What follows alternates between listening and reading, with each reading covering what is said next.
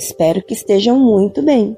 Sou Helena Gonçalves, contadora de histórias do grupo Contadores de Histórias do Sótão, e hoje venho contar a vocês a história de uma mulher incrível, Carolina Maria de Jesus. Ela escreveu um livro muito importante chamado Quarto de Despejo, Diário de uma Favelada.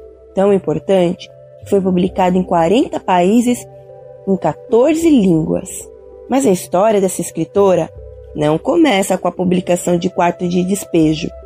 Começa em Minas Gerais, na cidade de Sacramento, onde a menina Carolina morava com a sua família numa casa muito pobre, pequena, de pau a pique, uma espécie de rancho coberto de capim.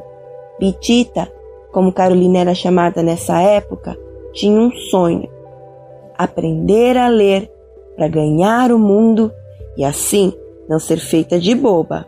Ela admirava os inteligentes que liam o jornal e repetia: Hei de ler jornal se Deus quiser. Um dia, Carolina se deu conta que sabia ler. Juntou as letras diante de um cartaz de cinema. Nesse dia, ela chegou em casa correndo: Mamãe, mamãe, eu já sei ler, eu já sei ler, eu já sei ler.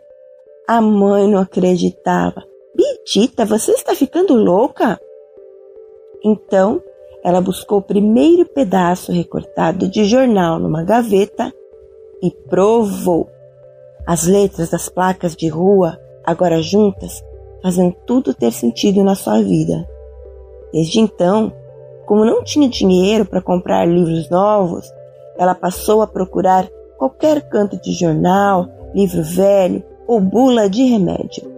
Quando ficou adulta, saiu da sua cidade, Sacramento, e foi para a grande metrópole, São Paulo. Sua vida em São Paulo não foi nada fácil. Trabalhava como empregada doméstica e lia nas bibliotecas das casas dos patrões. O tempo passou e a sua vida piorou. Carolina foi morar na favela do Canindé e virou catadora de papel. Ela dizia: A favela é o quarto de despejo de uma cidade.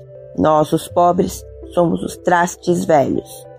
Na favela, a vida era muito dura, muitos desentendimentos, doença e fome. A fome era bem triste e fazia com que Carolina às vezes enxergasse o mundo amarelo. Mas ela não desistia. Catava papel para sustentar seus filhos de dia e à noite, quando dormia, deixava o lápis debaixo do travesseiro para o caso de ter alguma inspiração.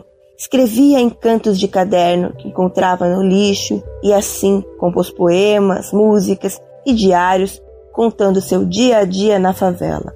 Tudo que ela via e ouvia, escrevia em seus cadernos. Se uma pessoa era boa, escrevia. Se uma pessoa era malvada, escrevia. Alguns tinham medo, outros raiva de Carolina, mas ela era decidida e corajosa e continuou escrevendo, escrevendo e escrevendo. Quando o repórter Audálio Dantas chegou na favela para fazer uma reportagem, ela já tinha 20 cadernos sobre a favela do Canindé. Com a ajuda de Audálio Dantas, Carolina de Jesus publicou suas histórias.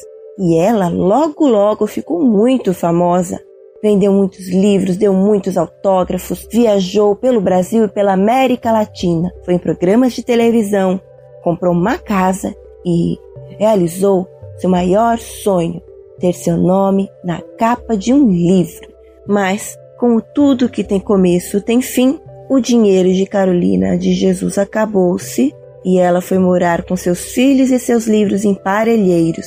Morreu pobre, mas realizou o sonho de ganhar o mundo, já que seus livros são lidos e estudados no mundo inteiro.